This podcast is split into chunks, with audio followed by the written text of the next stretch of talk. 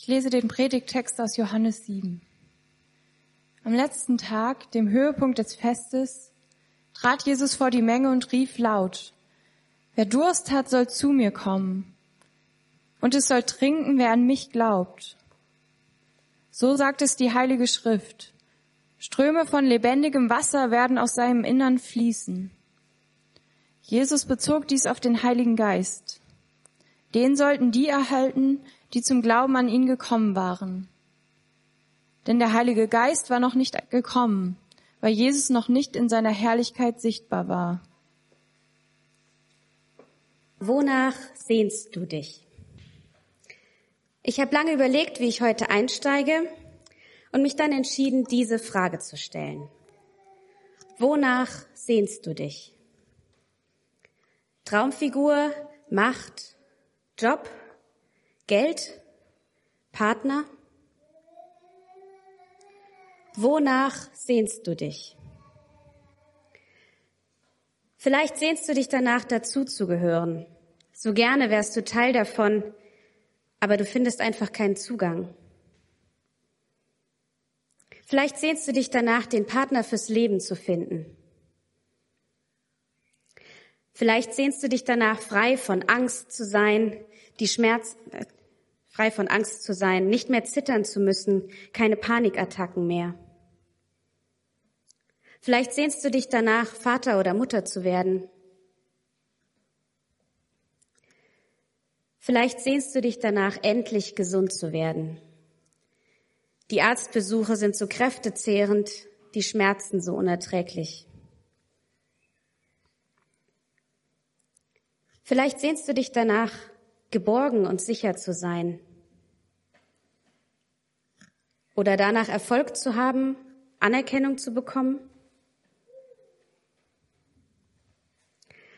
Vielleicht sehnst du dich nach Frieden, nach dem großen Bruch. So viele Worte sind gefallen, so viel Zeit ist vergangen. Vielleicht sehnst du dich danach, geliebt zu werden, genauso wie du bist. Nicht anders. Statt dem Gefühl, nur ein bisschen stärker, nur ein bisschen klüger, nur ein bisschen erfolgreicher sein zu müssen, nur ein bisschen mehr Geld zu verdienen oder ein bisschen abzunehmen, stattdessen Anerkennung und Liebe?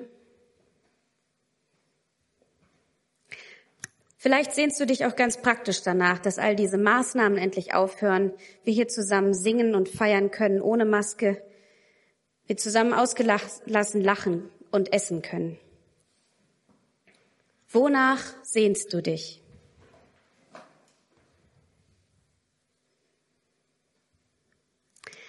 Eine sehr bekannte Metapher für die Sehnsucht ist der Durst. So sehr wie wir uns nach einer Runde Joggen oder einem heißen Sommertag eine Flüssigkeit wünschen, um unseren Durst zu stillen, so sehr wünschen wir uns, dass unsere tiefen inneren Wünsche gestillt werden. Sehnsucht und Durst, dieses Begriff, Begriffspaar wird auch heute in der Werbung ganz oft verwendet. Zum Beispiel, wenn wir dann da jemanden haben, der genussvoll aus der Flasche trinkt, hinter ihm der Sonnenuntergang und dann ganz unauffällig das Werbeetikett in die Kamera hält. Durst und Sehnsucht. Damit soll in der Werbung bei uns das Verlangen nach einem bestimmten Produkt geweckt werden. Wenn wir nur ganz schnell dieses oder jenes kaufen, dann wird alles gut dann wird deine Sehnsucht gestillt. Durst und Sehnsucht. Das hat auch Jesus zusammengebracht, aber ganz anders als die Werbung. Ihm ging es nicht um Geld oder Macht. Er hat damit eine wunderbare Einladung verknüpft. Tauchen wir nochmal ein in den Predigttext, den wir eben gehört haben. Jesus steht am Anfang am Ende, nicht am Anfang, am Ende eines mehrtägigen Festes, dem Laubhüttenfest. An diesem Tag, an jedem Tag dieses Festes, so. Da ist ein Priester mit einem Krug zu einer Quelle gelaufen, hat es gefüllt und mit einer großen Prozession zurück zum Tempel gebracht. Und dann in Schalen auf dem Altar ausgegossen. Da stehen jetzt keine Schalen, deswegen gieße ich jetzt nicht. Am letzten Tag des Festes hat er das Ganze sogar siebenmal gemacht. Und in diesem Kontext steht Jesus jetzt auf, stellt sich vor die Menschenmenge und ruft, wer Durst hat, soll zu mir kommen. Und es soll trinken, wer an mich glaubt. So sagt es die Heilige Schrift. Ströme von lebendigem Wasser werden aus seinem Inneren fließen. Während hier also ein Priester mehrfach zu einer Quelle gegangen ist, um einen Grub mit einer begrenzten Menge Wasser zu holen und auszuschütten, spricht Jesus von Strömen lebendigen Wassers, also von einer unbegrenzten Menge Wasser. Wir halten an dieser Stelle also schon mal fest, dass Jesus anders mit Durst und Sehnsucht umgeht als in der Werbung. Mit Werbeetikett, wenn schon, denn schon. Ne? Und anders als der Priester, beziehungsweise all die kulturellen Bestimmungen. Jesus nutzt die Sehnsucht der Menschen nicht aus, um sich selbst zu bereichern. Und es geht ihm auch nicht um die Inszenierung oder ein bedeutungsschweres Ritual. Stattdessen spricht Jesus eine Einladung aus. Er sagt, wenn du Durst hast, wenn du eine tiefe Sehnsucht hast, dann komm zu mir. Was machst du, wenn du deine Sehnsucht verspürst? Ein Weg, der uns oft auf, am einfachsten erscheint oder am attraktivsten, ist der, die Sehnsucht zu verdrängen oder sie zu übertönen. Schnell etwas anderes machen. Schnell sich mit was anderem beschäftigen oder die Sehnsucht zustopfen. Das, was man sich dann da holt, das entspricht zwar nicht ganz dem, was man sich eigentlich wünscht, aber besser als gar nichts. Jesus ist anders. Jesus lädt ein, sich mit der Sehnsucht selbst zu beschäftigen, ihr nicht auszuweichen, sich nicht mit irgendwas Halbgarem zufrieden zu geben, sondern damit zu ihm zu kommen und sich von ihm helfen zu lassen. Wir dürfen mit unserer Sehnsucht zu Jesus kommen. Er lädt uns ein, uns nicht nur bewusst zu machen, wonach wir uns eigentlich sehnen, sondern damit zu ihm zu kommen. Wer Durst hat, soll zu mir kommen. Was heißt das konkret? Wie kann das aussehen? Mit meiner Sehnsucht zu Jesus kommen. Ich glaube, es ist gar nicht so kompliziert. Ich glaube, es reicht, sich einen Moment Zeit zu nehmen, sich, wenn man es nicht alleine machen möchte, jemand anderen zu suchen, der an Jesus glaubt und dem man vertraut.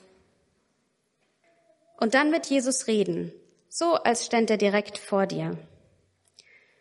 Aussprechen, was dich bewegt, wonach du dich sehnst.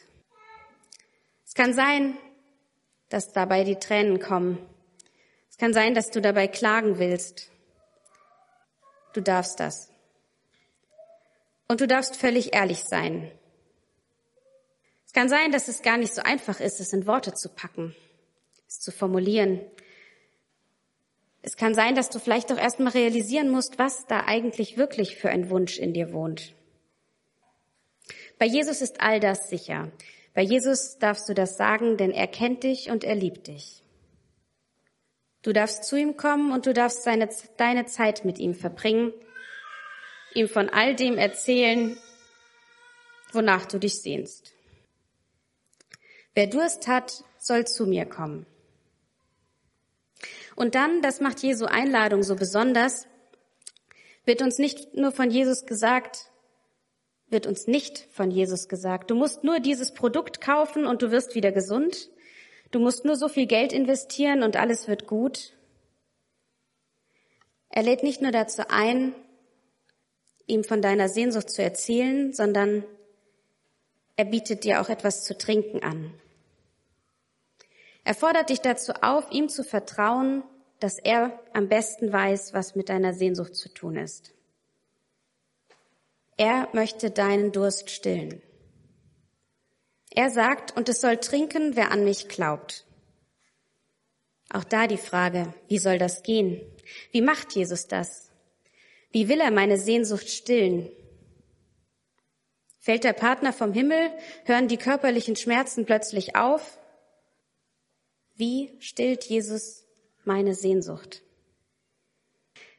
Ich glaube, es gibt tatsächlich Situationen, in denen Jesus sehr direkt antwortet, in denen vielleicht ein Wunder passiert, in dem eine Sehnsucht erfüllt wird.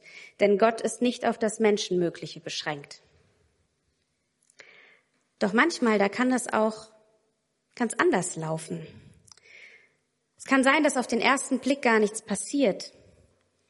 Es kann sein, dass es notwendig ist, beharrlich dran zu bleiben, sich mit der Sehnsucht wirklich auseinanderzusetzen, sie auch mal auszuhalten. Meiner Erfahrung nach wirkt Jesus in solchen Momenten dann oft damit, dass er die Kraft gibt, dieses Zerren und Sehnen in dir auszuhalten. Denn das ist manchmal gar nicht so einfach. Manchmal, so habe ich es erfahren, wirkt er aber auch ganz anders, als ich das vielleicht erwartet und gewünscht hätte. Wenn ich zu Jesus komme und bei ihm trinke, wird meine tiefe Sehnsucht gestillt und nicht mein vordergründiges Verlangen. Es kann sein, dass Jesus meinen Fokus verändert. Wenn ich Jesus zum Beispiel anvertraue, dass ich zu dieser oder jener Gruppe dazugehören möchte, Teil davon sein möchte, dann schwingt er nicht den Zauberstab und zack, ich bin mitten in dieser Gruppe drin, gehöre dazu. Nein, er spricht mir zu, du bist nicht davon abhängig, wie die anderen dich finden. Du musst dich nicht krampfhaft darum bemühen, dazuzugehören und dich für andere zu verändern. Du bist mein geliebtes Kind. Ich bin für dich gestorben und auferstanden, damit du nicht mehr darum kämpfen musst, dazu zu gehören. Du darfst sein, so wie du bist. Du musst nicht mehr kämpfen. Du bist bereits geliebt. Wenn Jesus das sagt, da kommt er meiner tiefen Sehnsucht auf die Spur. Nicht dem Wunsch, irgendwo dazuzugehören, sondern dem Wunsch, geliebt zu sein. Er sieht, was dahinter steht. Vielleicht kann man es auch so beschreiben, dass dieses Wasser, von dem Jesus zu trinken gibt, dass sich das den, die Bahn bricht durch in die Tiefen des Herzens. Es lässt sich nicht von dem abhalten, was da im Vordergrund steht. Es bahnt sich einen Weg in die Tiefe und erfrischt uns dort.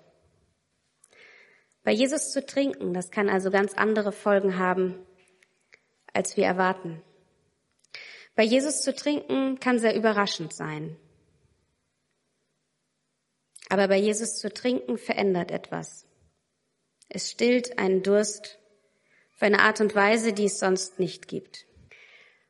Und als ob all das nicht genug wäre, setzt Jesus noch eins obendrauf.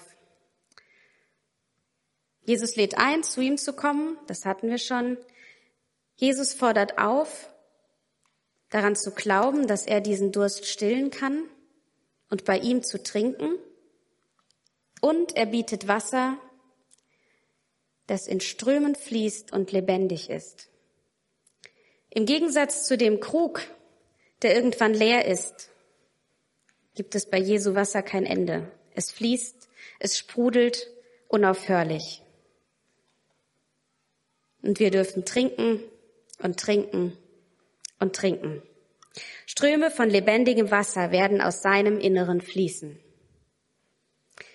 Es ist herausfordernd, die eigenen Wünsche so aus der Hand zu geben, Jesus zu vertrauen, dass er es wirklich gut macht, dass das, wie er es sieht, vielleicht auch viel besser ist als das, was ich gerne will. Doch nochmal die Erinnerung an die Werbung. Jesus verfolgt da keine eigenen Interessen. Er will keine eigene Marke groß machen. Er möchte das Beste für dich und für mich. Diese Ströme lebendigen Wassers, die am Ende der Bibelstelle stehen, die verweisen auf den Heiligen Geist. Was genau das ist, das werden wir nächstes Wochenende ganz besonders feiern und erleben. Womit es da, womit was es damit auf sich hat, so rum. Darum geht es nächsten Sonntag an Pfingsten. Für heute reicht es zu wissen, wir sind eingeladen, unsere Sehnsüchte Jesus anzuvertrauen. Wir sind aufgefordert, bei ihm zu trinken und ihn wirken zu lassen. Und die Kraft, die durch Jesus fließt, die ist unbegrenzt und lebendig. Und wer sich einladen lassen will, dieses lebendige, strömende, überfließende Wasser von Jesus zu trinken, der ruft,